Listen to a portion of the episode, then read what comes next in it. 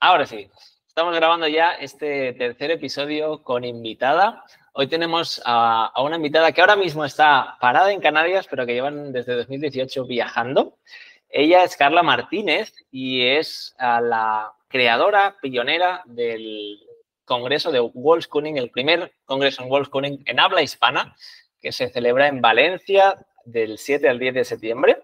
Y además es madre de la familia Ligrones en Ruta, que nos contarán, eh, nos podrá compartir Carla cuál fue su viaje que iniciaba en 2018 junto a sus hijos también y mm, todos los países por los que han pasado, Inglaterra, Francia, Tailandia, México y como decía, ahora están parados, no descansando, pero parados en, Canarias. Bueno, Carla, muchísimas gracias por estar aquí. Sé que estás bien atareada y te agradezco muchísimo que, que estés hoy aquí. Bienvenida. Muchas gracias Arnau a ti por la invitación y es un placer estar aquí y siempre pues compartir con las personas que, quieran escuchar. Mm, magnífico, qué bueno. Mira, eh, eh, cuando estaba preparando esta, este encuentro e investigando sobre, sobre vosotros, sobre el World Schooling, sobre lo que traéis en este congreso, me planteaba, ¿cómo me gustaría, no? ¿Qué me gustaría a mí personalmente experimentar en esta, en esta entrevista, en este espacio, en esta conversación? Y realmente el world schooling, el homeschooling, algo que, iremos explicándolo, bueno, irás explicándolo tú, básicamente, que es, mm, me ha despertado siempre mucho interés y curiosidad y a su vez no tengo muy bien definida mi, descripción de eso o, mi, tal vez diría también mi opinión como, como maestro, ¿no? Cómo me siento con eso. Y, y me gustaría que hoy, con toda la historia, todo lo que nos vas a poder compartir, aprender de ello, aprender de sobre todo lo que el world schooling, el homeschooling trae al mundo de la educación, como maestros como yo que me he formado en la universidad y, eh, iba a trabajar en una escuela tradicional, ¿qué se puede aprender de todo este mundo que, tú y muchísimas otras familias en todo el mundo estáis divulgando? Así que esto es un poco mi propósito de, hoy, después de poder conocer tu, historia, eh, conocer qué podemos aprender de todo esto. ¿Qué te parece? Bueno, yo creo que se puede siempre aprender mucho de diferentes maneras de hacer, porque si no, siempre estamos encasillados en una misma cosa y no conocemos nada más y lo nuestro es lo mejor. Hasta que te llega otro y dice, ¿y esto qué es? ¿Y por qué hacen esto de esta manera? Y además, la reacción mayoritaria es, eso no se puede hacer. Mm. Porque cuando no conocemos, negamos, ¿no? Lo primero es que tal, y luego, bueno, vas conociendo y te gustará más o menos, y cuando estás expuesto a muchas cosas diferentes, también aprendes a tener una actitud diferente cuando te llegan cosas que no conoces. Eso mm. también es guay. Entonces, bueno, no sé si quieres que te hable de ese tema que ha dicho que empecemos a hablar de... sí, ahora te cuento, ahora, ahora, vamos, vamos a ello. Sí que quiero avisar, ¿no? Que para mí cuando, cuando empecé a descubrir sobre esto, como tú decías, al no conocer, em, a veces es como no, o se, pasa la negación, ¿no? Yo quiero invitar a las personas que lo estén escuchando a, escuchar profundamente lo que nos vas a compartir hoy y, que lleguen hasta el final de este, de este mensaje para luego poder empezar a tener su propia opinión también sobre ello y no juzgarlo desde un principio, porque puede ser. Yo como maestro formado en la escuela y demás, esto es un tema que me generaba mucha controversia, eh, que he empezado a escuchar y que ahora estoy en el punto de aprender de ello, ¿no? De decir que cuál es este mensaje, por qué hay este movimiento que está en todo el mundo y, por qué hay un congreso aquí en España, en Valencia, en el que se va a hablar de esto.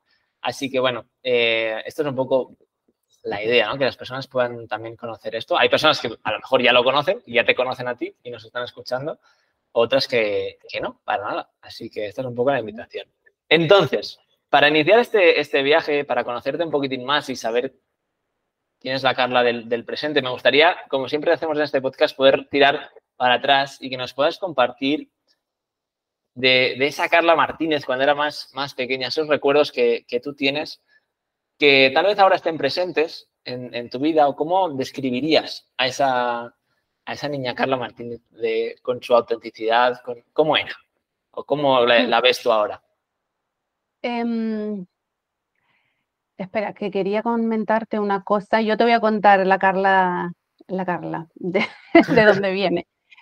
Pero se me ha ido. Te quería decir algo de lo que estabas planteando, del que podemos aprender. escuchar hasta el final y, ver, ¿no? que te puede generar controversia, tal vez por ahí va. Eh, da igual, se me ha ido, ya vendrá, no pasa nada. Vamos con Carla. Eh, yo soy, he sido una niña y soy una persona muy afortunada en la familia que nací, con mis padres, y esto lo he aprendido con el tiempo, porque claro, yo para mí, yo era una niña normal y he tenido una infancia normal, pero yo he ido creciendo y luego hablas con las personas, cuando ya adultas, hablas con las madres y empiezas a darte cuenta de la infancia que ha tenido la gente o de la adolescencia que han vivido, de cómo los trataban en casa o qué, pues, qué libertades tenían, se les escuchaba o no se les escuchaba. Y entonces yo, la palabra que uso siempre es que yo soy afortunada y estoy súper agradecida a mi padre y a mi madre. Mm. Porque, porque luego hay mucho discurso, ¿no? De la niña interior, busca tu niña interior y cosas así. Yo he hecho, bueno, he hecho algunas cosas de esas acompañando también a mi, mi marido y, bueno, tengo mi opinión al respecto porque en mi caso, o sea, yo, la gente que dice, en una generación podemos cambiar el mundo, yo ya fui criada así, ¿sabes?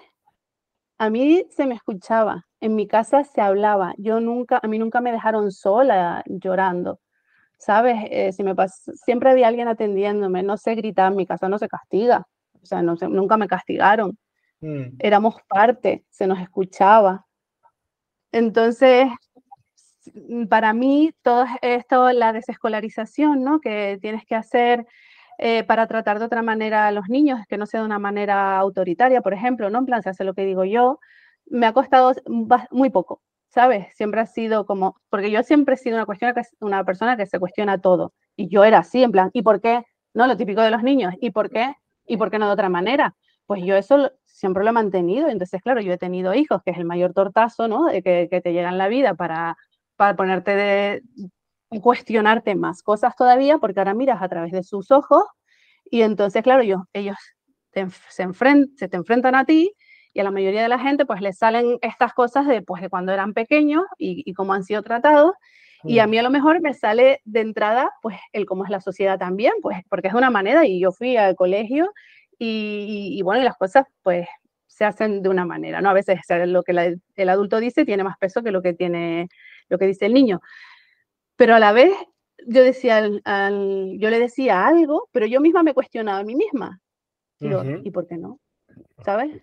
En plan, ¿qué pasa si lo hace? O sea, me perjudica a mí, me molesta a mí, tiene que ver conmigo.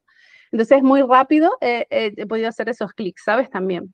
Mm. Pero bueno, que en mi casa, pues yo siempre cuando hablo del de, unschooling, que a lo mejor hablamos más adelante, no lo sé, em, eh, siempre digo que eh, es extensible realmente a, muchas de las cosas, a todas las familias, incluso las que llevan a los niños al colegio, porque al final en el unschooling, que luego el schooling es una extensión del unschooling, ¿vale? Pero en el unschooling, que es la vida, que es aprender viviendo, que es aprender estando y compartiendo, eh, se puede hacer en el resto de horas que no estás en el colegio. Y al final eh, se, basa en la, en, la, familia, que además es lo que tú estás tratando en, estos, en este podcast, eh, mm. en, la familia y en el cómo se está en familia. Para mí es equipo, yo siempre lo llamo, es como crianza en equipo.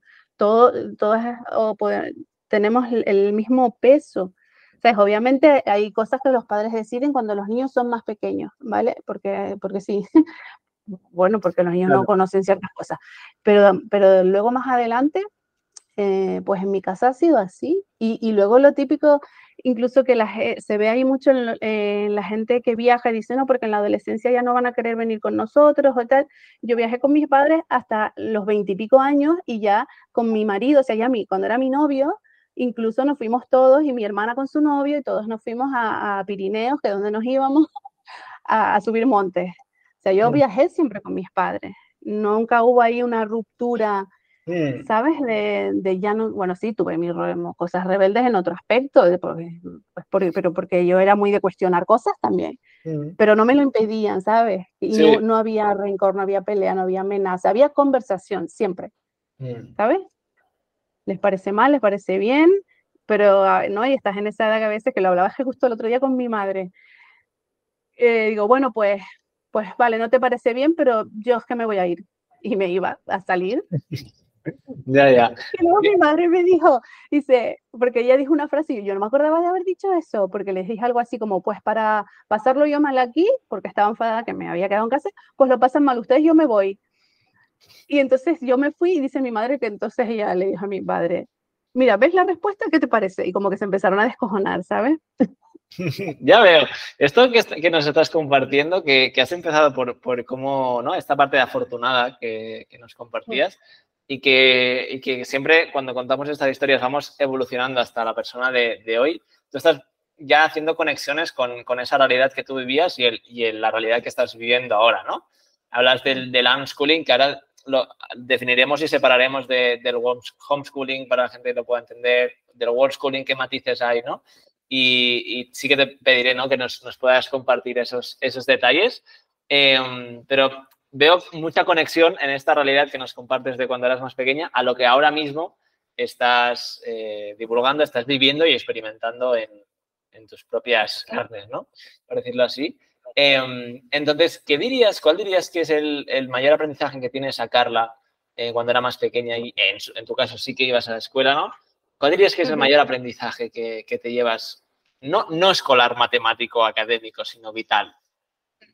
Para mí, yo, yo lo que creo es que es un aprendizaje que, que no se puede ver, ¿sabes? Porque ¿sabes qué pasa? Que nosotros los adultos escolarizados, que yo también al final soy adulta escolarizada porque yo fui al, al cole, a la universidad, a todo, eh, es al final la, la, tu propia persona que se forma que en el, tu grupo de pertenencia inicial, que es tu familia, a, en mí ha creado unos valores, ¿sabes? Tengo unos valores fundamentales, ¿sabes? Como que, que, que me sostienen, me sostienen. Entonces, eso lo, lo he llevado conmigo siempre sin saberlo, lo he ido descubriendo cuando me he enfrentado a situaciones pues chungas eh, que me han pasado, ¿sabes?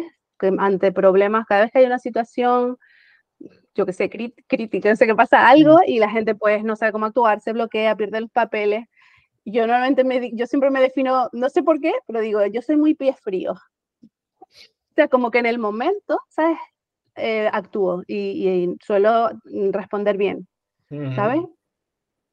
Entonces, eh, al fin, lo que me llevo son la habilidad, no solo la parte emocional, porque claro, yo he estado muy emocionalmente segura toda mi infancia y acompañada, eh, y luego otra de habilidades para la vida, ¿sabes? Porque, pues porque al ser parte de la vida de los adultos, que son tus padres, cuando te involucran, pues adquieres ciertas habilidades, pues, sobre todo nosotros íbamos mucho a la montaña, a la naturaleza, y entonces para mí, por ejemplo, el aprendizaje en la montaña es muy grande también, lo que te lleva, ¿sabes? Ahí de, de saber ser un líder, ¿no? El líder que no deja atrás, al, no es el que va primero más rápido, es el que no deja atrás al último y se asegura que todos vayan bien y aquí vuelves con el equipo ¿sabes? En el que si llegas a un sitio y aquí las cosas se hacen de una manera y no hay cuchara para comer, pues comes con el tenedor.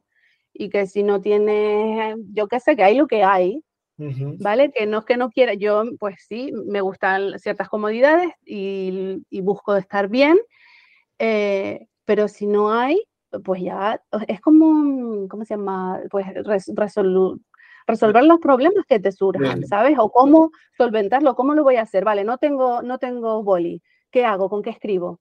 Pues dame un palo, te lo escribo en la arena. No lo sé, ¿sabes? Bien. Buscar alternativas, ser creativo, la creatividad, ¿sabes? Ser creativo y poder aplicarlo y sin miedo. Mm. Entonces, lo más importante para mí eh, que me llevo es, es, eso, es la familia, las personas, y bueno, y los valores, el respeto, para mí el respeto es como que está en la base de todo, porque a veces me intento pensar en otros valores y todos me llevan al respeto, ¿sabes? Como los podría sí. eliminar y decir, es que nacen de aquí. Mm. Entonces, vale. sí, eso Qué bueno. diría. Sí, y esos eh, entiendo, ¿no? Que te han ido acompañando y que están presentes y dan forma a la, a la, a la Carla que, que, hoy está aquí, ¿no? Por lo que estoy entendiendo de, de tu historia y de lo que hoy nos vas a compartir también, ¿no? De este tipo de educación. De no, si no tengo un boli, tengo un palo, te lo escribo en la arena y si no, eh, aprendemos a liderar en el propio camino, ¿no? Y no tenemos una clase de cómo hacer esto, sino que está todo en, el, propio camino. Hmm. Qué bueno. Y bueno, tú vas evolucionando, vas creciendo, ¿no? Llega un momento de y llegas a la universidad eh, y, hay algún momento en el que tú, durante esa, etapa de escolarización, te, cuestionas el, estar en la escuela o cuándo te empiezas a, cuestionar todo eso? No, yo nunca. O sea, si yo era súper, era, hay, hay, diferentes perfiles, ¿no? Eh, y de hecho, la charla que yo tengo hablo del perfil mío y el de mi marido, que son completamente diferentes, y el mío es el de la... mi infancia fue muy fácil en el cole, porque claro, si yo apruebo todo, soy extrovertida, se me da bien los deportes, todo, todo va bien, porque claro, a tu alrededor a todo el mundo le va bien como tú vas, entonces todo, todo va bien. Ya. Yo, yo, nunca me he cuestionado nada de eso, nunca, o sea, hasta que tuve hijos, claro. Mm. Y, y, yo hice el caminito, todo el caminito, ¿no? Y, y llegué a la universidad, y estudié física, eh, y de hecho hasta lo más alto de, de, los estudios, porque hice física, hice un máster en cristalografía y cristalización, y, y hice un doctorado. Entonces, quiero decir, hasta arriba. Ya, ya, ya, vale, vale. Mm. Entonces, eh, no, yo iba ahí encaminadito, todo, mm. todo. Iba a trabajar en investigación. Bueno, trabajaba en investigación. Wow. Mm. Vale, o sea, que al final el, camino que te empieza a hacer cuestionar esto es el momento que tienes hijos y ahí te, cuestionas el, camino de cómo educar o cómo educarles o cómo acompañarles a ellos, ¿entiendes? Sí, porque, bueno, si, si hablamos de la, de, o sea, de la educación sin escuela, mm, cada familia llega por un motivo diferente, ¿sabes? Pero hay uno que, que suele repetirse mucho y que, y que suele ser, pues, claro, cómo sea tu hijo, ¿sabes? Por ejemplo, cuando cómo sea tu hijo, quién es tu hijo, ¿sabes? El ser, hablamos del ser. Entonces, claro, a mí, por ejemplo, cuando nació mi hijo mayor, me estoy saltando pasos de la conversación, pero era como, esta, esta persona no tiene nada que ver conmigo. Porque yo puedo tener una idea súper clara, de hecho, no, las típicas cosas que dicen, cuando yo sea madre, yo nunca, ta, ta, ta, yo nunca, pero porque estás pensando en un tú, y luego llega alguien que no tiene nada que ver contigo. El rollo es que la mayoría de la gente no, es difícil conservar esa escucha y ver quién es esa persona, ¿sabes? Eso es muy difícil. Claro, qué bueno. Ok, bueno, pues entonces vamos a, ir, a ir, entrando porque está, está, este tema muy presente, ¿no? Em, entonces, bueno, tú vives todo, o sea, llegas al doctorado, que es todo este proceso de, formación hasta, bueno, podrías haber seguido seguramente, ¿no? Hay, un momento en el que eso empieza, empieza a cambiar. Tú has hablado antes del momento en que tienes hijos y te empiezas a, a plantear todo esto, ¿no? O, antes ya te estabas planteando, ¿cómo, Es que hay, una serie de piezas, ¿vale? Que te van a ti también piezas. Eh, yo eh, cuando estaba, mientras estaba haciendo investigación, trabajé en un proyecto de divulgación de ciencia para niños. Bueno, también hacíamos prácticas en el laboratorio, venían los chicos de, del cole, mm, de secundaria, o chicos de instituto, no sé. Y a ver, yo con los, la edad que más me gusta es la adolescencia, son los que más me gusta. Además que yo me llevo bien con todo el mundo, pero creo que es porque tengo esta, es que no es una habilidad, o sea, es algo que yo me he dado cuenta, que yo tengo que, que otras personas no tienen, ¿sabes? Porque mm. para mí está dentro de la normalidad y que es lo que decimos con los niños, tratar a todo el mundo igual, como si fueran, o sea, como si fueran, no es que son personas, ¿no? son personas. Eh, sí, puedes adaptar el lenguaje, puedes lo que tú quieras, pero al final, entonces, claro, yo como trato a los chicos igual, y, no sé si es que yo me siento así también, todavía me siento adolescente o qué. Entonces siempre... Está la Carla adolescente ahí también, ¿no? Es que hoy estaba justo hablando esto con mi madre, bueno, una risa, sí. Bueno, y, y no sé qué te estaba diciendo. ah, y trabajé en, el, en, el, en un proyecto de divulgación de ciencia para niños, y claro, cuando yo trabajé allí, me encantó me encantó porque disfrutaba todo el rato, todo el rato. O sea, yo estaba en ciencia y yo, vale, me gustaba la parte en la que estoy en el laboratorio haciendo cosas y tal, pero luego la parte de estar sentado y leyendo artículos y, los datos y procesando y resolviendo las estructuras y no sé, ¿sabes? O sea, yo no, no me había cuestionado esto. Me lo cuestioné cuando trabajé en ese proyecto y vi que me divertía cuando lo estaba eh, desarrollando en un papel, cuando lo estaba organizando y cuando lo estaba ejecutando. Todo el proceso lo disfrutaba. Y entonces, claro, yo dije, coño, yo quiero un trabajo así, yo quiero un trabajo en el que disfrute todo el tiempo o la mayor parte del tiempo. Entonces empecé a analizar cuánto disfrutaba yo en, el, eh, en la investigación en la universidad. Y entonces dije, realmente a mí esto es un rollo, o sea, estar aquí sentada en el ordenador, o sea, lo haces porque es mecánico. O sea, no, no hay cosas que no porque eh, tienes que investigar más o tienes que pensar lo que sea, no, pero pero es muy de vengo aquí, me siento y hago esto, luego voy al lab, que era más divertido, pero lo demás, digo, tampoco pasa nada si no lo, si no lo tuviera en mi vida, ¿sabes? Ya, ya, ya. Wow. Entonces ahí tuve una, un, un clic que, bueno, yo eh, realmente cuando estaba trabajando en, este proyecto ya había nacido Roberto. Lo que pasa es que mi hijo fue a la guardería, ¿sabes? Los primeros años pues fue a la guardería. Y, ahí fue ese clic, uno, de, sobre mí, ¿sabes? De, de, yo con mi vida, qué hago, qué estoy haciendo. Em, entonces ahí, por ejemplo, ya, porque yo quería acabar el doctorado y luego pedir un postdoc y nos queríamos ir a, a, vivir los cuatro, pues a algún sitio donde yo cogiera un postdoc un par de años, ¿sabes? Nos queríamos, porque nosotros vivimos en Tenerife y Tenerife, pues nosotros teníamos una furgoneta y se nos quedaba, se te queda un poco pequeña, ¿sabes? Ir a la península es mucho tiempo, o sea, mucho dinero y en unas vacaciones normales de 28 días con suerte, porque David las tenía de 15 días y tenía siempre que estar pidiendo favores para irte en el barco tres días y hacer una vuelta súper rápida a la península para volver a bajar. Entonces, claro, la idea era irnos a otro sitio donde estés en el continente directamente para poder irte con la furgoneta. Ah, vale, vale. Entonces, son como varios factores que nos van, nos van llevando por un camino, ¿sabes? No, en mi caso, no es que un día hago, clean, hoy no voy a llevar a mis hijos al colegio. Eso alguien que está escolarizado no se le ocurre. Y si a tu alrededor no tienes referentes de, de gente que educa en casa, no se te ocurre, no se te puede ocurrir, ¿sabes? Ya, ya, ya. Entonces, hay un caminito. Claro. No es una decisión tomada de ahora esto, sino que es un proceso que, tú vas, viendo. Qué bueno, me, gusta mucho esta parte de, cuando tú estabas ahí en la ciencia, ¿no?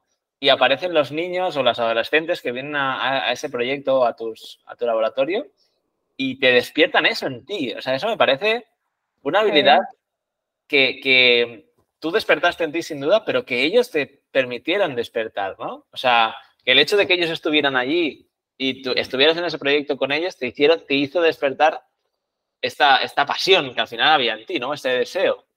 Claro. Es que yo tengo una, parte que como soy muy adaptable, eso puede ser bueno, pero también puede ser malo, porque te adaptas a todo hasta qué punto, ¿no? Entonces, para mí todo está bien. Yo siempre esto con el, bromeo con mi hermana un montón, en plan de que vas a un sitio y dices, ay, mira, un lápiz, qué guay, como todo es guay.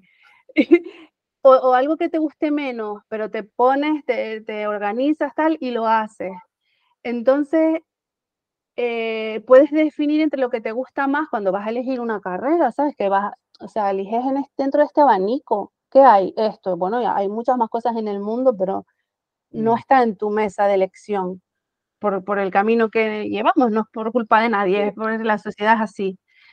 Em, entonces, claro, dentro de eso que elijo, pero no quiere decir que eso sea tu pasión, porque ni siquiera sabes lo que hacen en esas carreras, porque no está dentro de los programas ir a ver qué hacen en las universidades o, mm. lo que vas a estudiar en qué te puede convertir, no vas a ir a, ¿sabes? No, no sea para mí. Entonces, espera que me estoy yendo. Mm. Eh, se me ha ido el hilo. bueno, eso que, o sea, me sorprendía esta parte, ¿no? Que, a través de ellos tú despiertas esta, esta pasión en ti o descubres que, tienes también esta habilidad de, enseñar o de, generar. No, bueno, yo en verdad eso se, me da bien. O sea, yo, o sea, eh, si hay gente que tiene más capacidad o más gracia, ¿sabes? A la hora de, y yo esto es algo que también hacía mi padre. Eh, puedo explicar casi cualquier cosa eh, en un lenguaje adaptado al interlocutor que tenga, da igual, sea, sea un niño, sea... Entonces hay una historia muy guay que, que mi madre siempre cuenta, que es que un día llega a casa de trabajar y nos ve a mi hermana y a mí sentadas en el sofá así, y mi padre sentado enfrente explicándonos lo que es un agujero negro. Mi padre es físico también. Hmm. y claro, y eso siempre lo cuenta Iván y nosotras escuchando, y yo siempre digo, mi, mi idea de agujero negro, la definición que yo tengo, es la que me explicó mi padre aquel día, ¿sabes? Es porque es muy gráfico, es con palabras que tú puedes entender, con eh, sí, poniéndote de ejemplo cosas que tú eh, conoces. Entonces mi padre, con mi padre siempre ha sido así, explicar el mundo, porque no cuando ya cuando hablas de Schooling y que dices es que el mundo entero es una clase, si no quieres hablar de World Schooling o hablas de unschooling o de sin escuela o de mm. cuando sales del colegio, da igual, porque yo iba al colegio, salía del colegio, pero el mundo estaba ahí y mis padres me lo explicaban como lo veían. Mm. Y todo tiene, todos los niños tienen preguntas, pues bueno, ya me estoy yendo otra vez el tema. Sí, sí, sí, es em, fenomenal, para, poder entenderte. Sí, sí, sí, sí. Eh, entonces, eso, sí, te da, me doy cuenta que, mm, claro, me cuestiono eh, lo que estaba haciendo y, y, ya está, y no pasa nada. Fue mm. como un, vale, yo no voy, a, no voy a seguir en investigación, ¿sabes? Fue como decir, yo no quiero seguir en investigación, yo quiero hacer otra cosa. Pero ya está, no, no, más, no hubo más drama, solamente lo decidí bueno, pero tienes un tiempo ahí como de recolocación mental y ahora qué? Mm. Primero es susto, vacío y luego es, tengo todas las opciones del mundo. Claro. sí, sí, coger un mapa en blanco y decir, vale, ¿y ahora qué? Y, abre. todas las posibilidades por, por, dibujar, ¿no? Qué bueno. Oye, bueno, llegado a este, a este punto eh, de conversación, que ya ha aparecido mucho la, la palabra no escolarización, world schooling, homeschooling, eh, me gustaría que nos pudieras eh, compartir brevemente, ¿no? las diferencias entre estos conceptos, ¿no? Y que nos puedas presentar eh, para que la gente pueda tener, ¿no? Más, más información sobre ello. Sobre, por, por un lado, entender, ¿no? El, la no escolarización, el unschooling, que lo estabas hablando antes. Eh, el concepto de wall schooling, que es ¿no? esa derivación. La, la parte del homeschooling y también al final tenemos la, educación tradicional, ¿no? evidentemente, pero en, tu caso me gustaría que nos pudieras definir, compartir con claves para poder entender este, estos escenarios y a partir de aquí vamos a ir explorando, a ver qué, qué sale. Vale. Y luego, y después te cuento la parte en la que desescolarizo yo a mis hijos. claro, puedo sí, sí, sí, totalmente. O sea, es primero para, para tener un marco teórico. Perfecto. Y luego nos cuentas, nos cuentas la evolución. Seguimos con la historia. Sí, sí, sí.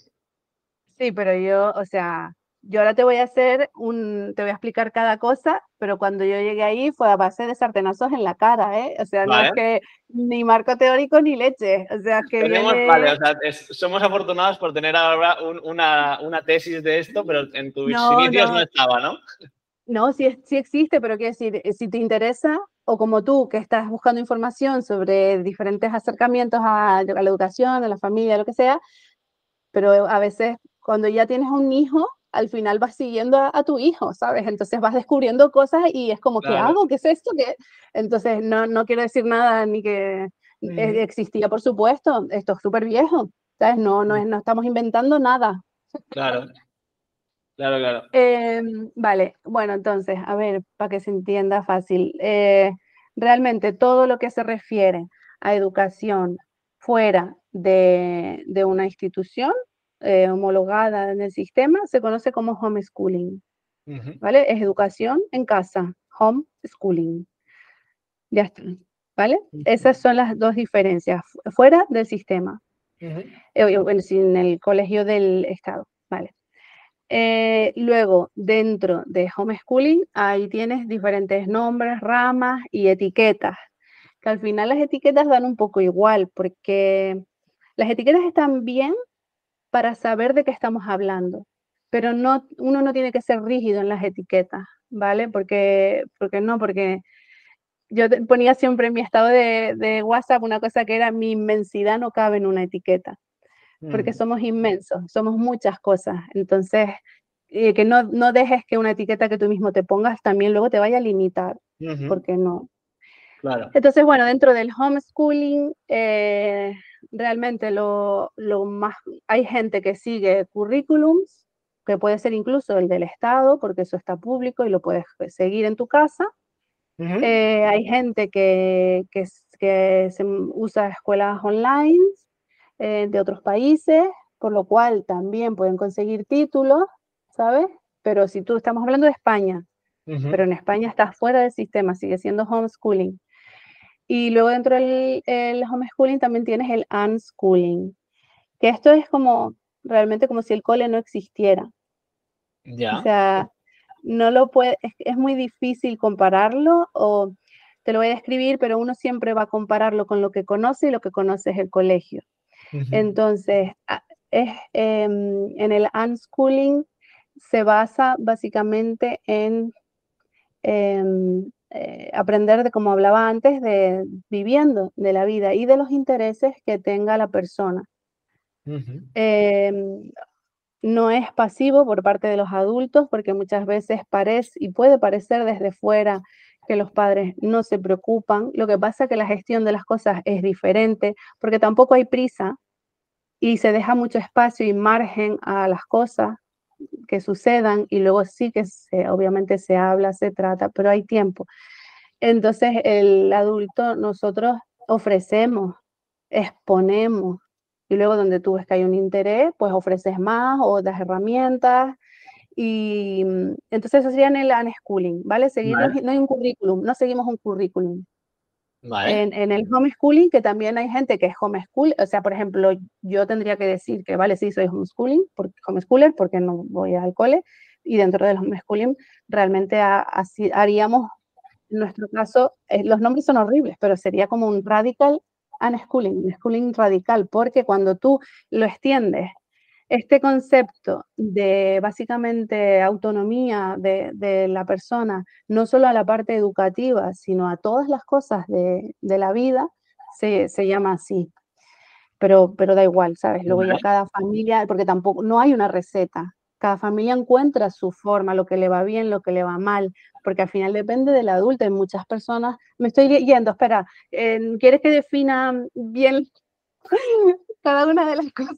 Está bien, está bien. Sí, yo tenía, tenía una pregunta, porque aquí eh, en esta diferenciación, vale, o sea, a mí me ayuda a tener claro que hay como dos grandes bloques y de luego dentro del bloque homeschooling ahí podemos entrar. Pero también igual que en la escuela, en la escolarización, que podemos entender entre una escuela más tradicional, una escuela que empieza a trabajar por proyectos, una escuela que tiene, o sea, podemos entender distintas dinámicas, aunque todas siguen un currículum. En este caso, eh, el, el homeschooling, hay una parte en la que hay puede ser curricular, seguir un, ¿no? Está en España es el CIDEAT o algo así que, que Pero eso no es homeschooling. Vale. Ok, pues eso. ¿Por qué? Porque estás dentro del sistema. Vale. Entonces ahí hay, una diferenciación entonces, ¿no? O sea, el, homeschooling, aunque sea educación en casa, pero se esté haciendo dentro del sistema, ahí hay una diferenciación. En realidad no sabría decir, o sea, te lo digo así, tan, te lo he dicho tan de repente, pensando un poco, porque siempre estamos con el tema de la legalidad. Entonces, decir que el CIDEA deja hacer homeschooling podría llevar a confusión, pero en España el, homeschooling no está regulado y no se puede hacer, eh, no está permitido, vamos. O sea, no hay una manera mm, de, regularlo. Entonces, el CIDEAD es para un caso concreto de familias con un perfil determinado, pero están dentro del sistema. Vale, o sea, para las personas que nos están escuchando, el CIDEAT, hasta donde yo tengo entendido, no es esa parte de seguimiento eh, de, una, de, una, institución, ¿no? De, de, la, de, la, parte curricular, pero haciéndola en casa, ¿no? Pero es para, para, familias que no por algún motivo mm, no pueden asistir físicamente al colegio y cualquier motivo normalmente por el trabajo de los padres. Estaba pensado para familias, eh, para deportistas, circenses, actores, y, profesiones de este tipo. Es una cosa como un poco antigua, ¿no?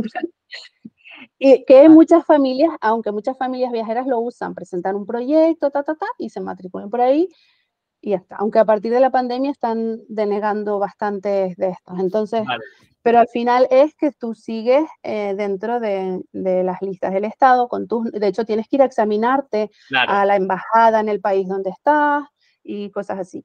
Vale, o sea, entonces era, importante diferenciar esta, esta parte, ¿no? Que aunque sea en casa o en cualquier parte del mundo, si está dentro del CIDEAT, que es una, o sea, de esta entidad dentro del sistema, no se está considerando, ¿no? El, el, movimiento homeschooling o unschooling porque está siguiendo eso.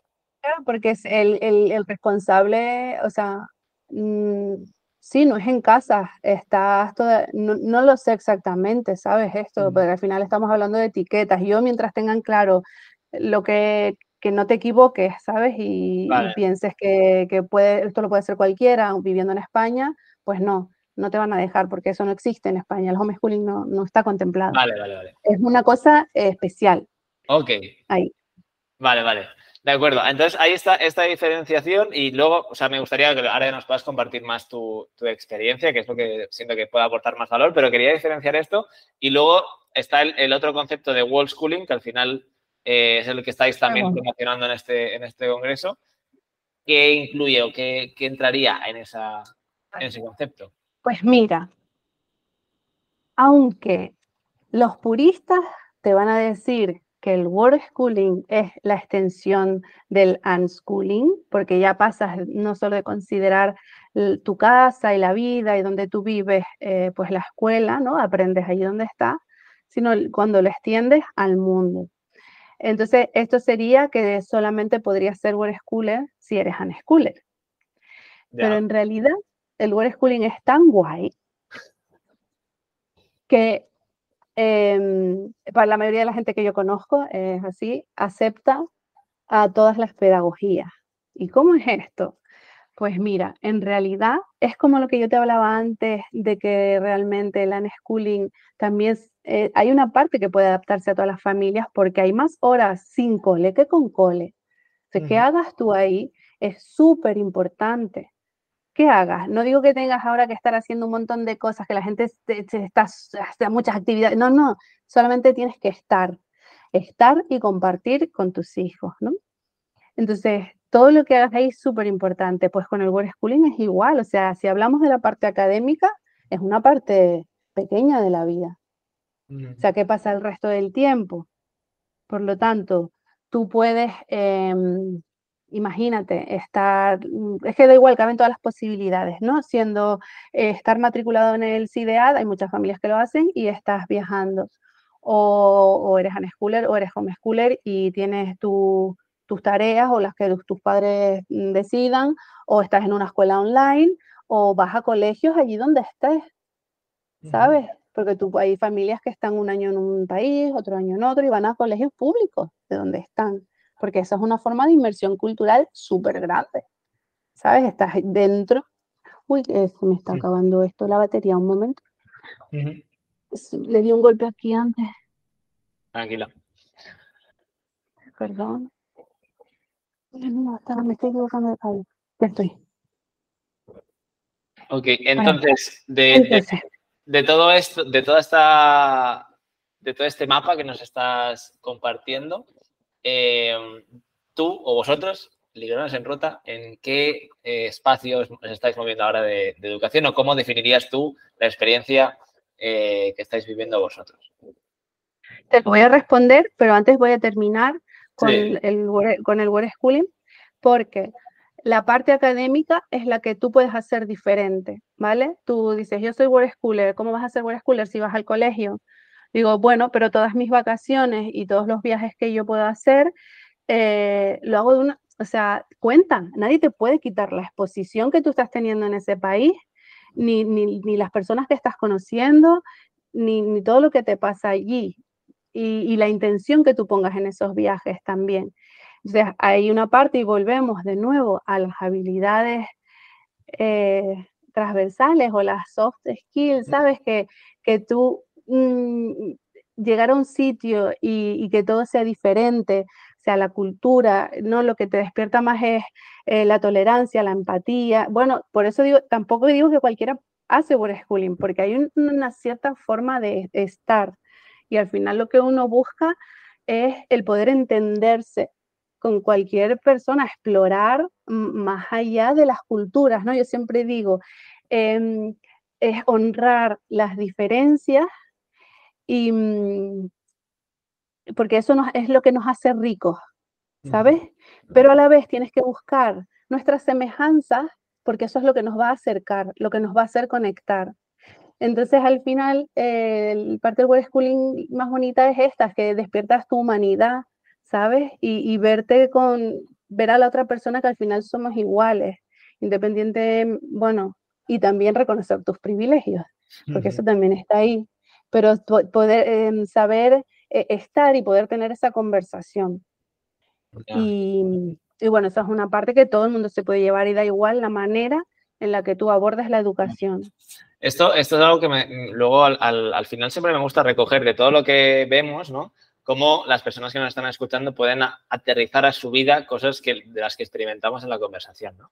Y luego sí que me gustaría poder aterrizar, ¿no? Eso, aunque tú estés en una escuela tradicional, una escuela eh, dentro del sistema, cómo puedes aprender de esto eh, para aplicarlo en tu, en tu vida y también cómo educadores que nos escuchan pueden aprender de esta eh, mirada para aplicarla también dentro de la escuela, ¿no? O sea, para mí hay, hay un aprendizaje por ese, por ese lado, ¿no? Eh, entonces, lo dejaremos para el final. También me surgen algunas preguntas, ¿no? De esta parte de estar fuera del sistema y luego también vivir en, el, en el, sistema, cómo esto va evolucionando, ¿no? Cuando van creciendo. Tengo ahí, me salen preguntas, ¿no? Pero quiero conocer también el, origen y luego iremos a, todo eso, pero quiero conocer vuestro origen. Me gustaría saber qué es lo que a vosotros os lleva finalmente a, hacer todo esto y en qué punto estáis ahora. Vale, pues el origen del universo. Nosotros, pues nada, Roberto fue a la guardería mm, a los seis meses y luego cuando llegaron los tres años, pues es la hora de ir al colegio. Total, que yo en mi colegio fui súper fui super feliz y yo pensaba que mis hijos iban a ir a ese colegio. Pero yo sabía que él no iba a ir a ese colegio porque él no era como, Roberto no era como yo. Y yo no necesita otra cosa. Porque claro, yo me, me reconocía, yo claro, yo es que era muy, ¿sabes? No tenía problemas, así que en plan, me llevo con todo el mundo, todo, que me adapto, ¿no? Y digo, él necesita algo más pequeño. Entonces eso ya fue ahí el primer cambio. Y nada, buscábamos. Bueno, yo me informé, dije, tengo que informarme, ¿no? Porque, claro, todos los padres sienten el estrés, hay que informarse, que, que, a dónde lo llevamos, ¿no? Y entonces me acuerdo que leí, pues, lo, lo más conocido en mi cabeza, Montessori y, Waldorf, leí un poco y dije, ah, esto tampoco me, me, gusta mucho. No me, no me decía tampoco nada. Entonces dijimos, vamos a probar en, fuimos a puertas abiertas, ¿sabes? De colegio y en el público donde vivíamos. Una pregunta, ¿qué es lo que o sea, buscabas? Porque has dicho que él necesitaba algo más pequeño. ¿Qué había en tu, en tu Ah, que es muy grande. En mi ideal, dijiste. Sí, cuando tú estabas buscando algo, ¿qué, ¿qué, buscabas? Yo no tenía ningún ideal, no sé, no sé lo que buscaba, porque lo buscaba para una persona que no era yo, ¿sabes? Entonces es como él necesitaba, más pequeño me refiero, menos niños, mi colegio al que yo iba ha crecido un montón, hay un montón de líneas, ¿sabes? De, yo que sé, hasta 8 o 10, no sé cuántas hay, ¿sabes? Un montón. Y digo, creo que necesita más, más atención, quería decir. O sea, este, este, era uno de los primeros indicadores que, que, tú querías buscar de diferente, ¿no? Algo más, más individualizado, más especializado, más recogido, más pequeño. Vale, vale. Okay encontramos este cole público, fuimos a las puertas abiertas, me encantó. La directora era súper guay. Hacían una meditación antes de empezar el día y además dijo una frase que a mí se me quedó desde entonces, que es que un niño para poder aprender, primero tiene que sentirse seguro.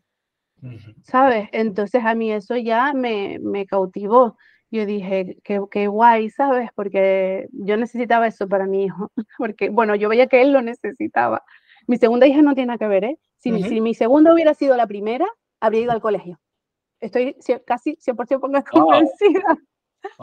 Eh, claro, entonces, ¿cómo era él? ¿no? Él era muy apegado, era muy, no hablaba con nadie, solo conmigo, con David y con mi padre, ¿sabes? De adultos. Y con los niños, no te creas que le costaba un buen rato, lo típico de que te vas a ir de la fiesta y él empieza a, ni siquiera a hablar con alguien, sino para a hacer algo. Pues así está bastante grande. Total, que vamos a hacer, dije, pues este cole tenían huerto, hacían, ¿sabes? Todo muy bien pequeñito, tal. Bien, vamos a ir aquí. Llega el primer día de cole, voy yo con él. Tenían esta cosa de, mm, de adaptación, ¿no? Los primeros días, que era, para ese cole creo que era como nuevo, y las profesoras creo que estaban un, un poco incómodas con la presencia de los padres y la mayoría de los padres creo que estaban incómodos en el aula y intentaban ir muy rápido. Y yo el primer día, la verdad que se la jugué y me siempre me he sentido súper arrepentida de eso porque se, que, se puso a jugar con no sé qué y yo me salí. Mm. ¿Sabes? Y, es como es algo que yo nunca hago porque yo siempre le explico y le digo, ahora me voy a ir, ¿sabes? Y lo dejé ahí. Y yo ya me fui, cosas que haces automáticas como porque socialmente son así, ¿no? Y luego lo vi salir en la, nada, era un ratín de nada. Eh, lo vi salir en la fila con un globo, además el primero, y tú dices, que por dentro dices, aquí hay algo que no está bien, hay algo que no está bien. Bueno, el segundo día, claro, aquel no me soltó, y el otro día te fuiste. Hmm. Total, que yo no tengo problema, yo me quedé allí, y claro, ahí empezó como la, el, el cambio, ¿sabes? Porque primero que la profesora, una cosa al final depende de las personas que tengas en, en educación puedes tener proyectos, puedes tener lo que quieras, pero si esto no se estudia, hay algo que se lleva adentro, que se lleva adentro o se aprende viendo a otras personas cómo lo hacen. Entonces tú pones, pones mm, eh, metodologías nuevas, pero la persona, eh, ¿sabes?, es mayor y tiene, ¿sabes?, su forma de tal, es difícil a veces tener a todo el equipo que trabajen una, de una misma manera. Entonces, bueno, fueron dos cosas. Uno, en aquella clase, yo mis 40 minutos ahí sentada viendo la clase, que se suponía que a esa edad no tenían que aprender nada, pues viendo la clase empapelada con todo lo que tenían que aprender, yo ahí me, mm, también me, me sentí como estresada, ¿sabes? Digo, todo esto? ¿Sabes? Porque tienen toda la clase empapelada con letras, con números, con las estaciones, con, no sé, era todo empapelado. Y yo dije, no sé. Y entonces luego la profesora empezó a explicar normas y cosas, no sé, que yo me empecé a decir, esto no me está gustando, no me está gustando nada.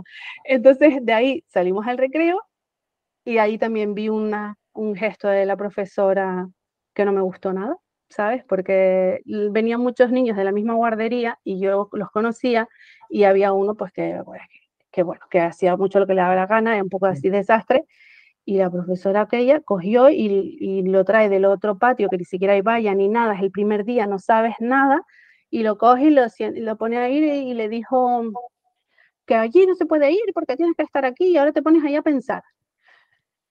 Y yo, ¿qué estás hecho? Hmm. Sí, sí, perdona, que, no, que entiendo que, o sea, tú ibas con esta idea de buscar algo eh, más recogido, más íntimo, más cercano, y cuando entras en ese espacio, eh, de la idea que tú tenías de cómo podía ser o de lo que te habían podido contar, empezaste a ver cosas que no te cuadraban, ¿no? Claro, sí, total. Sí, sí. E, era, o sea, el planteamiento era bueno, iban por proyectos, no habían exámenes, no habían libros, o sea, estaba muy bien. Pero al final, para un niño de tres años, es que todo eso te da igual. El problema es que queremos pensar muy al futuro o unos años antes, pero tu presente es un niño de tres años.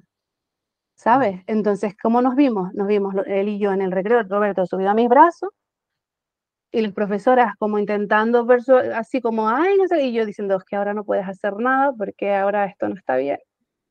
Y, y entonces, mm, claro, eh, me queda muy poquito de la historia, si quieres te lo cuento. Sí, sí, sí, sí. Eh, había una niña, yo claro, yo todavía estaba en, tenemos que encajar aquí, yo tengo que ir a trabajar. Entonces había una niña que estaba, que era en la clase que yo había estado, era como muy extrovertida, respondiendo todas las preguntas, estaba muy tal, entonces me acerqué a ella, digo, venga, a ver si consigo que hablen. Y, mm, digo, ¿qué estás haciendo, Alejandra? Y, me dice, recogiendo hojas de, de, los árboles. Y entonces digo yo, ¿y de dónde vienen las hojas? Y entonces Roberto, que ya te digo que él no hablaba, y menos así en un primer momento, dijo, de los árboles, de los árboles. Y en ese momento a mí mi corazón se paró, ¿sabes? Porque yo me di cuenta, digo, él sabe que tiene que encajar. O sea, de repente estaba actuando de una forma y se le, estaba, estábamos como, yo estoy viendo que, que él no está bien, él está viendo que, yo, que se necesita como que tú tienes que encajar aquí. Y entonces ahí fue como, boom, ¿sabes? Mi cuerpo ya se paró y dije, no, no nos vamos a quedar aquí, porque este no eres tú, ¿sabes? De repente ya y nada, y ya en ese patio del colegio lo decidí. Yo sabía que no, no sabía qué coño íbamos a hacer, porque no sabía. pero sabía que ahí no nos íbamos a quedar. O sea, e, en, en y la dificultad respecto a mi hijo de, de dónde voy a dejarlo con alguien. Es que es muy difícil, ¿sabes? Se le quita mucha importancia, pero, pero es que es tu tesoro más preciado, ¿sabes? Necesitas a alguien que sepa que lo vaya a cuidar como tú. Entiendo. Mm.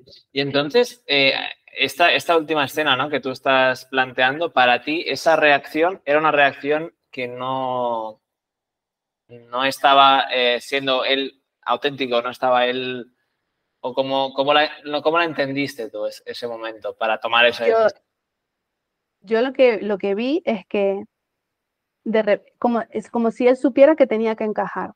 Aquí tenemos que encajar, porque eso era lo que yo estaba proyectando seguro, porque yo era, nos tenemos que quedar, eres como, tienes que poder quedarte aquí este tiempo para que vaya bien, para poder venir la semana que viene, porque el lunes tengo que volver a la universidad.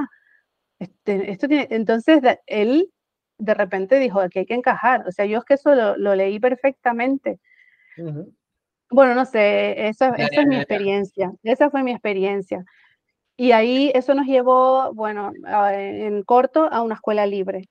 Busqué en la escuela no sabía ni lo que era, pero bueno, fue nuestro puente a lo que estamos haciendo ahora, pero que al final eh, nos fue un súper aprendizaje estar en aquel proyecto. Estuvimos tres años con Greta también y, aprendimos muchísimo, muchísimo. Y, y, luego simplemente fue que nos quisimos ir a viajar porque había muchas piezas más en nuestra vida. Ya, ya, ya, que es lo que nos compartías antes, ¿no? Esa parte también de, de, iros. Ya, ya, ya. O sea que eh, primero nace, nace Roberto y vives esta experiencia y luego eh, llega Greta, ¿no? Y, y, ya estáis en este proceso de buscar algo diferente y, empezar a, a salir de, esta parte del sistema, ¿no? Que, que, claro. experimentando. Ok, entonces, eh, entiendo este origen. Eh, me gustaría también poder conocer mucho más de, todo este viaje, pero siento que tengo otras preguntas que, me gustaría, y así tampoco nos alargamos mucho, que sé que también tienes eh, cosas importantes a, hacer. hay dudas que, que, a mí me generan cuando, claro, cuando tomas esta decisión o aparecen en ti esta, estos pensamientos, ¿Cuáles son tus miedos o tus dudas más grandes eh, al tomar esta decisión, ¿no? que es salir de, una educación que está dentro de un sistema a plantearte una educación que no lo está? ¿Qué, miedos aparecen si es que aparecieron o qué dudas más grandes aparecieron en ti en ese momento?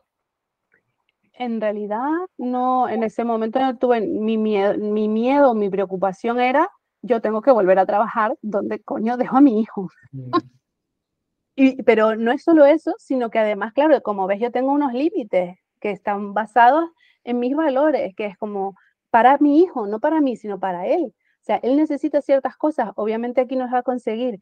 Entonces, yo no estoy pensando, oh, qué miedo, no, ¿sabes? Sí, no estoy pensando, ¿dónde puedo llevar a mi hijo? Que lo traten como una persona, ¿sabes? Mm. E, y eso me va llevando a otros lugares. Entonces, al estar, entrar en la escuela libre y a los tres años no es obligatoria la educación. Entonces, pero eso lo vas descubriendo por el camino, ¿sabes? Pero yo, mi filtro es un sitio donde mi hijo esté bien, ¿no? Entonces, buscando eso, pues va, te va llegando lo demás. Claro. Entonces, ya cuando estábamos en ese proyecto, pues ya empiezas a. Em, yo sí, porque yo soy muy. Quiero saber cómo funciona, cómo no funciona. Y de hecho por eso empieza nuestro viaje, ¿sabes? Porque allí todo muy bien, todo ya encontramos la calma, todo ya, todo guay, y nos empezamos a cuestionar a nosotros mismos también de, de qué estamos haciendo, porque al ver lo que nuestros hijos tenían, lo queríamos nosotros, ¿sabes? En plan, claro, tienen a su disposición todo el tiempo, pueden hacer lo que quieran, y luego tú, bueno, este también es un proceso, de decir, yo quiero esto. Porque si no hay una contradicción entre lo que tú les estás diciendo cómo es el mundo, pero en verdad el mundo es otra forma. Bueno, no tiene por qué esas, hay muchas, muchas maneras de hacerlo todo, pero tú te cuestionas a ti mismo. Entonces, yo eso quería, más que la parte legal, que no sé por qué, nunca me preocupó mucho, yo investigué, busqué información y no le vi mayor, ¿sabes? Dije, bueno, hay unos caminos, si pasa X, pues habrá que hacer Y, y, y ya está. Mm. No soy una persona miedosa, soy más una persona que me ocupo, ¿sabes? Entonces, pues, en mi caso, pues fue así. Y luego, pues mm, yo quería saber cómo funcionaban estos proyectos cuando los niños eran más grandes. Así que dije, tengo que irme a ver escuelas donde hay niños grandes. Aquí el más grande en aquel entonces tenía 11 años. Pero yo quería saber, claro, lo, lo que uno piensa cuando su hijo tiene 3 años, ¿cómo va a ir a la universidad? ¿Sabes? Sí. ¿Ese pensamiento tú lo, lo, tuviste en ese, en ese momento? ¿Apareció? Claro, no, es una pregunta, es como, ¿y cómo hacen? ¿Cómo, cómo puede ser? ¿Sabes? Pero no es un miedo, es un, ¿y cómo es? Claro. Es una, es una duda, ¿cómo lo hace? Porque hay, hay gente que lo hace. ¿Cómo? ¿Llegaste a responderla a esa pregunta? Claro. claro. Y entonces, ¿cómo, cómo es esa experiencia de, de, una, de una familia que ha estado experimentando esta, esta educación y luego quiere de alguna forma eh, estudiar algo que tal vez está dentro del sistema o formarse en algo? ¿Cómo es ese, esa, esa transición? Entiendo que tus hijos no están en ese punto ahora, pero, no. pero que de lo que tú. Eh, es que todo depende de lo que, de, de, es que sabes qué pasa, que el miedo viene de que mi hijo tiene cinco años y, y, yo me lo estoy viendo como si tuviera 16 o 17 y en todo ese tiempo, en esos 10 años no hubiera pasado nada. Entonces, eso es, equivo eso es un error, porque cuando tenga, vaya creciendo, va a ir teniendo intereses, va a ir mm, pidiendo cosas y va a ir haciendo cosas. No va a llegar a los 16 así con los brazos cruzados, no, que no ha hecho nada, no. Va a haber hecho cosas que se puede que haya hecho incluso dentro de lo que es la educación fuera del sistema, pues que hayas hecho cursos o ir a clases de algo, de lo que sea que te interese. Y a lo mejor tú ya vas haciendo un, un camino o no. Pero si estamos hablando del caso de alguien que va acabar yendo a la universidad, obviamente si tú quieres ser médico, tienes que estudiar medicina. Si tú quieres ser arquitecto, tienes que estudiar arquitectura. Y entonces, claro que hay diferentes maneras de entrar a la universidad. Mm eh, o de entrar al sistema cuando tú quieras. El sistema en edad escolar siempre te acoge. Entonces, mm. mucha gente se matricula en los últimos cursos de, de, de eso, ¿no? O de los últimos años. Y entonces ya eh, estás dentro. O el acceso a la universidad para mayores de 25. Uy, pero es que ya pierde, claro, y ahí va más retrasado. Digo, bueno, perdona, yo acabé la carrera y tenía más de 25, o sea, tampoco me parece, o sea, tenía, tenía casi 30, que, que, que también nos presionamos muchos con, es que todo tiene que ser en un determinado momento y de una determinada manera.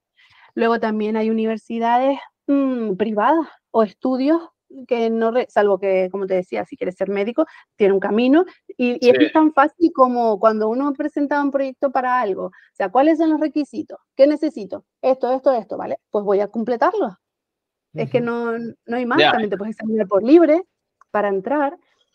En, en, Inglaterra y en Estados Unidos hay universidades que tienen cupo para homeschoolers, ¿sabes? Entonces tú lo que tienes es una cosa que llaman el transcript, eh, que es tu currículum, pero que está completado con, a ver, mmm, necesito, ¿no? Para tener como, no sé, los créditos o las horas, ¿no? De tantas horas de historia, tantas horas de matemáticas, pues hay gente que se dedica a hacer estos transcripts. Tú vas y sabes qué ha hecho tu hijo y a lo mejor los padres lo tienen apuntado o no. Pues ha ido a no sé cuántos museos o hemos estado con eso, entonces tú eso lo pones y, ah, y, vale. equivale, y equivale a horas. Que luego además lo que cuenta es la entrevista que te hagan.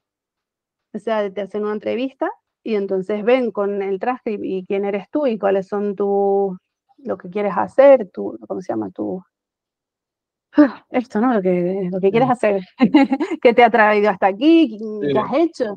Y a veces tienes mucha más experiencia porque has dedicado tiempo a vivir otras cosas que la mayoría no tienen. Ya. Hmm. Qué bueno, claro, esto es una, es una, pregunta que a mí es una de las preguntas que yo me surgía y que, y que cuando te preguntaba por esas dudas, eh, me preguntaba, ¿no? Si tú las habías tenido, te habías imaginado. Y entiendo, entiendo que hay formas de volver a entrar si lo quieres y puede que no lo necesites, eh, pero si lo quieres, hay, hay maneras de, conseguirlo, ¿no? Qué interesante. Y entonces, para poder ir eh, aterrizando todo, todo esto también y poder ver, aunque ya hemos aprendido muchísimo todos los que has compartido, eh, de tu figura como, como madre, maestra también, porque eres una maestra no en el sentido escolar, sino el, maestra, en el, en el sentido de, de, la vida, ¿no? Como te estás mostrando tú. ¿Cuáles son tus aprendizajes o cuáles son tus cambios o transformaciones que tú has tenido como, como madre en este, en este, rol? Porque de alguna forma estás incorporando la educación en la vida, en el día a día. ¿Qué aprendizajes has tenido tú en este, en este camino para, ayudarles a aprender de la vida? Es que en realidad ellos, no, ellos aprenden solos. No yo no me considero que haya hecho ningún cambio para... Todos somos maestros, aunque no lo sepamos. Y luego como los maestros que hay en las escuelas, unos tienen más gracia y otros menos.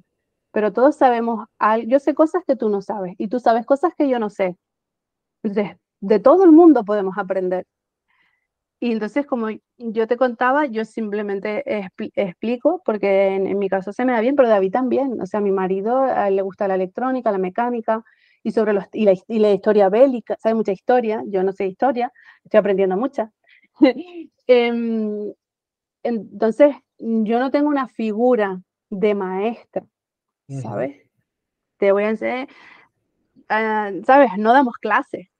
Hay gente que sí, yo no. ¿Sabes? Quiero decir, en mi caso, en el unschooling, básicamente es persona a persona.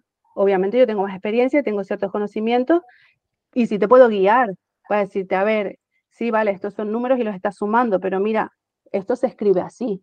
¿Sabes? Una ecuación se escribe así. Ah, pues mira, qué bien, tal, pues vamos a hacer, pues no. Buscamos cómo hacerlo. Y también mm, quiero decir, porque también aquí la mayoría de la gente se agobia con esto, y además voy a decir dos cosas. Una, eh, que hagas educación fuera del sistema o homeschooling o lo que sea, no quiere decir necesariamente que tú tengas que ser un maestro y que tú tengas que dar clase. Yo puedo contratar a alguien que venga a dar clase. Yo puedo buscarte la persona adecuada para ti que te enseñe esto de esta manera. O sea, yo no tengo por qué dar clase. Y sobre todo, que si eso te va a poner en una situación en la que la relación con tu hijo empeora, no, no vayas no lo hagas, ¿sabes? Yo no lo haría y no lo hago, ¿sabes? Porque si te vas a poner en plan maestra mandón, ahora hacemos esto, ahora porque a lo mejor hay familias que lo hacen y ya está, ¿vale? Pero para mí, la prioridad es la conexión con, con mis hijos. O sea, esto es lo que yo me voy a llevar en mi vida, es mi relación con las personas, lo demás da igual. Mm. Claro. Entonces, ¿qué te estaba contando? Sí, o sea, esta parte, claro, no la había contemplado, la opción de eh, incorporar a personas que puedan ser más profesionales o más dedicadas a este campo educativo desde una parte más estructurada y puedan ser ellas las personas que tengan este rol de, acompañamiento más académico. O sea, existe eso. Pero en nuestro caso, es que ellos aprenden solos, aprenden sobre lo que quieren. Y si les interesa algo, pregunta, pues buscamos. ¿Cómo? Y lo que aprenden es aprender, aprender a aprender. ¿Cómo? Mm. Porque primero lo haces juntos. O sea, tengo una, eh, un ejemplo que siempre cuento en el taller, porque tengo un taller también de World Schooling, que es de mm, un día, ¿sabes? Porque los niños hacen preguntas, siempre preguntas. El, el rollo este es responder siempre. O sea, no si hay que pensar, no, estar ahí, estar en la conversación, vamos a hablar. E, ese, nuestra vida es básicamente eso. Es, es como, le voy a decir como súper simple, pasear por el mundo y tener conversaciones con todo el mundo. Y en nosotros, en familia también, ¿sabes? Entonces un día Roberto era pequeñito, no sé, bueno, pequeñito, tendría cinco o seis. Y entonces viene, no sé por qué, y me dice, mamá, dibuja el corazón más pequeño del mundo. Eh, ¿Cómo es el corazón más pequeño del mundo? Esa era su pregunta. ¿Cómo es el corazón más pequeño del mundo? Y él venía con un lápiz y un papel. Y yo, no sé, me dijo, me dijo dibújalo. Y yo. O yo le dibujé, no sé, le dibujé un corazón y ya está, y se fue. Dice, no, no, no, mamá, búscalo en internet. Y yo, bueno, vale, tal. Eh, entonces busco, pongo en Google el corazón más pequeño del mundo. Total, que sale, el primer artículo que te sale es los 10 corazones más raros del mundo. Y entonces ahí pues aprendimos sobre los corazones de ciertos animales súper curiosos. Eh, y, eso estuvo guay, pero yo, ¿sabes? Y encima de dónde vengo yo, pues no sé por qué le di a Google Imágenes y veo una imagen y me llama la atención, porque era de, de átomos, era atómica. Claro, como yo trabajaba a nivel molecular, digo, espérate. Y encontré el corazón más pequeño del mundo y se había hecho en un laboratorio de Birmingham que habían depositado unos átomos de paladio sobre no sé qué y, y medía 9 nanómetros. ¿sabes? Y entonces es como, hemos encontrado el corazón más pequeño del mundo. ¿Sabes? Y era una pregunta tan simple que yo le podía haber dibujado el corazón y digo, mira, ya que aquí tienes el corazón más pequeño del mundo, ya está. Pero no, ¿sabes? Él dijo, no, que lo búscalo en internet porque es lo que solemos hacer, lo buscas, porque tú estás para poder enseñar a aprender, tú eres un aprendiz también. Yo no sé, yo no sé todo y a veces me preguntan cosas y digo, no tengo ni idea, ¿sabes? No lo sé, yo no tengo por qué saberlo, pero yo puedo buscar esa información, igual que tú, y la puedes aprender. Entonces, ese ejemplo a mí me encanta porque es que encontramos aquel corazón más pequeño del mundo. Qué bueno, qué bueno, porque me parece súper auténtica esta, esta pregunta y no, no, investigalo, que te lo digo en serio, o sea, quiero saberlo, ¿no? Sí, para ellos es la pregunta más importante del mundo, pero nosotros obviamos muchas cosas, obviamos muchas conversaciones. Mm, claro, y esto me, me lleva a poder, eh, eso que hablamos de, aterrizar en la práctica, ¿no? En la práctica del día a día esto, esta, esta experiencia que acabas de compartir, siento que es un aprendizaje para muchas de las personas que nos estén escuchando, ¿no? De, cada pregunta puede abrir un mundo infinito de investigación, de, respuestas y no sabes dónde te va a llevar. Y también siento que en la escuela esto es algo que cada vez más se pone en, práctica con esta parte de proyectos de investigación, de, dudas, de preguntar a los niños que quieren investigar. O sea, que ahí hay una parte de que se empieza a, incorporar, ¿no? Qué bueno. Em, bueno, es que tendría aquí una conversación de muchísimas cosas porque realmente este es un tema que yo cuando inicié a, bueno, me empecé a dedicar al acompañamiento educativo, me pregunté, me cuestioné. Incluso descubriendo otras familias que, viajáis por el mundo, me preguntaba, ostras, yo podría ser tutor de estas familias, o sea, ¿sabes? Acompañar. Eh, porque es algo que me, llamó mucha atención, pero lo dejé ahí aparcado y empecé a dedicarme a otras cosas, ¿no? O sea, que tengo ahí muchas preguntas, dudas. Eh, aún así, me gustaría poder ir, cerrando para también valorar mucho tu, tiempo y tu dedicación.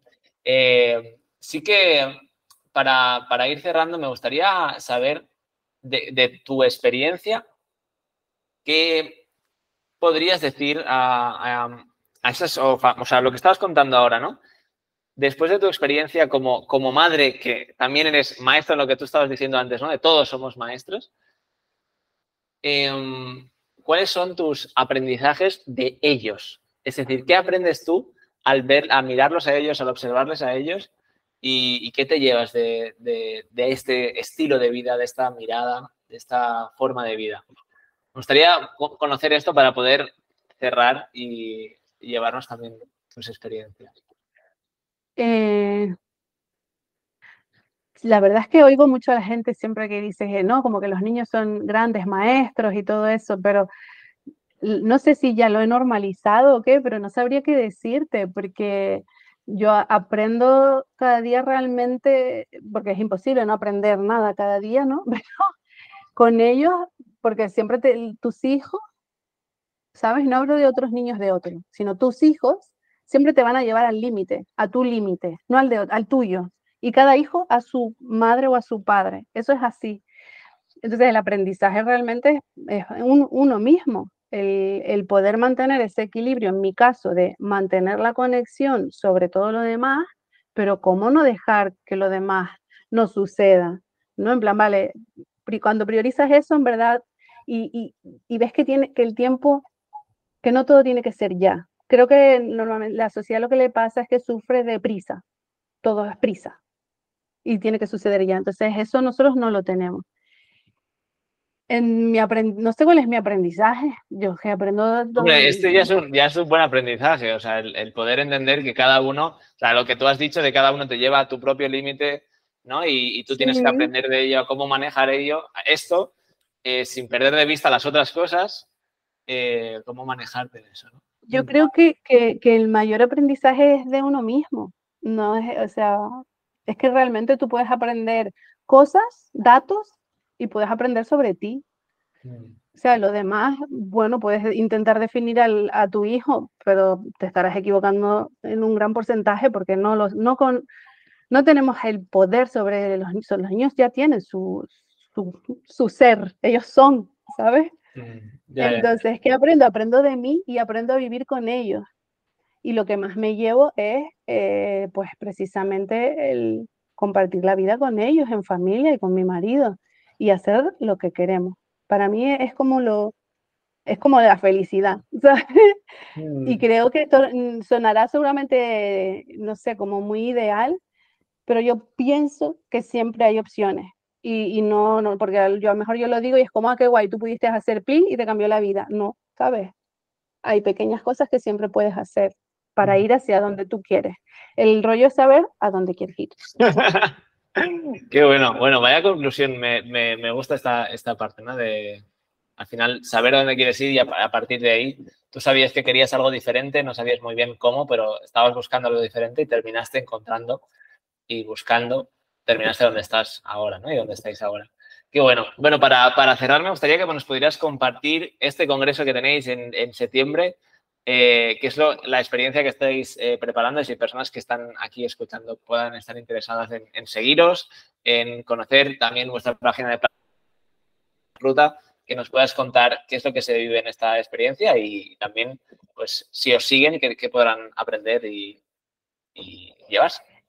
Em, no sé si lo voy a poder hacer breve, en realidad que tiene que ver con todo nuestro viaje, ¿sabes? Porque nosotros al, al empezar a viajar tuvimos muy claro em, que lo importante era las personas, ¿sabes? Porque si tú vas a vivir en, en movimiento, y vivir solo y criar solo, igual que se cría en una ciudad, cual, eso no, no, puede ser, ¿sabes?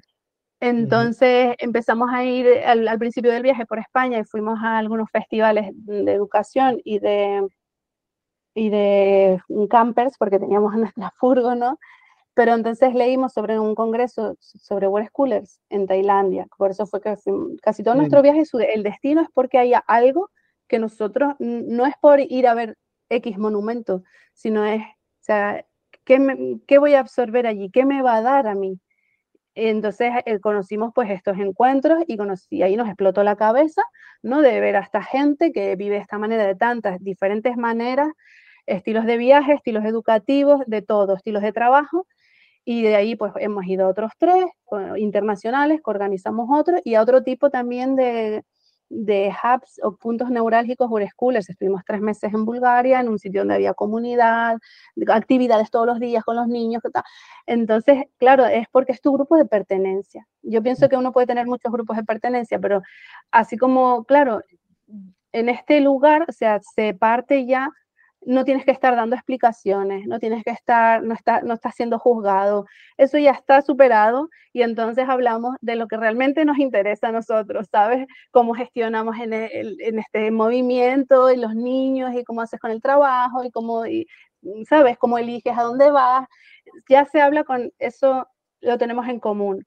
Entonces, para nosotros siempre ha sido súper importante la comunidad, las, las personas al final entonces, bueno, cuando organizamos eh, uno internacional en Granada, ahí fue cuando me di cuenta que había un, había ahí un, un, escalón para los españoles, porque todos me preguntaban, ¿pero es en inglés? ¿Es en inglés? Y decía, sí. Y entonces digo, coño, pues entonces a lo mejor hay algo que yo puedo hacer, porque en inglés tienes infinita información sobre este tema, hay muchas cosas. Entonces fue cuando creé la web de Planeta World School, la comunidad, hay una comunidad, es gratuita en, en, en Facebook y la tengo en Telegram, porque había gente que no le gustaba Facebook, abrí la de Telegram. Tengo un taller de que se llama Word Schooling para Todos, con acompañamiento. Eh, y entonces ya esto era como algo que me quedaba por hacer, un congreso de habla hispana para las familias, pues de habla hispana, mm. tanto de españoles como de, da igual, viene una familia, de hecho hay familias de Latinoamérica y viene una familia de Latinoamérica, estoy súper contenta. Porque claro, en verdad, mi idea nunca era hacer este congreso en España, porque es contradictorio un poco War Schooling, ¿sabes? Sería como, no, nos encontramos en otro país, pero vi que se lo tenía que poner fácil a las familias españolas. Entonces este primero lo hago ahí. Y, y, ya está, no sé, se puede encontrar pues con otras familias viajeras, temas de educación alternativa o incluso de educación tradicional, pero luego cómo encajar todo a nivel de viaje de trabajo deslocalizado y luego salud y bienestar familiar, que también es importante. Y mm. bueno, o sea, ahora entiendo ¿no? todo este, este viaje que te ha llevado a, ti personalmente a crear todo esto, desde este deseo ¿no? de dar a conocer en habla hispana algo que, está por, todo el mundo, pero no se conocía tal vez tanto aquí y, no había espacio en, esta lengua. Yo les invito a, poder o investigar y, ver vuestra página web porque yo he estado explorando estos días y realmente hay mucho, mucho contenido muy interesante. A mí me está ayudando mucho a comprender más sobre, sobre esto, a empezar a, colocar también mis sensaciones con esto, ¿no? Cuando tenía estas dudas de cómo es esto, cómo se lleva la práctica, por qué sí, pros, contras. Realmente tendría una conversación enormemente más larga y me encantaría poder seguir compartiendo en otros momentos porque mm, siento que podemos aprender mucho y a la vez me, siguen saliendo preguntas. ¿no? no obstante, esto tiene, tiene un límite de tiempo y iremos, eh, ya, ya cerramos, pero bueno, eh, agradecerte que hayas estado compartiendo aquí eh, que sigas creando y, divulgando esto en este congreso, que es eso que vaya lo mejor posible y lo que pueda venir. Y, eso, me gustaría saber cómo te has sentido tú en este espacio y qué te llevas también de esta conversación. Pues nada, yo me he sentido bien, me gusta mucho compartir con personas que quieren escuchar y que quieren aprender igual que yo. Y, nada, te agradezco mucho la invitación, ha sido un placer y también te deseo mucho éxito con este podcast y que llegue a muchas familias y que les pueda ayudar o inspirarse o coger ideas o saber simplemente que existe. Sí, claro. Qué bueno, sin duda a, mí me ha, me ha, ayudado muchísimo y, eso ya es un indicador de que puede inspirar también a, a, otras personas. Y les invito a las personas que hayan escuchado hasta aquí también a, a dejar comentarios o dudas o cosas que les queden, porque a mí me quedan y seguro que a lo mejor pues Carla a través de sus canales los puede resolver. También tiene artículos en la página web que resuelven algunas de estas dudas. Entonces, bueno, os invito a, seguirles para estar al día. Y nada, Carla, muchísimas gracias. Cerramos aquí ya la grabación de este podcast y eh, lo tenemos aquí. Hasta el próximo. Gracias. Gracias.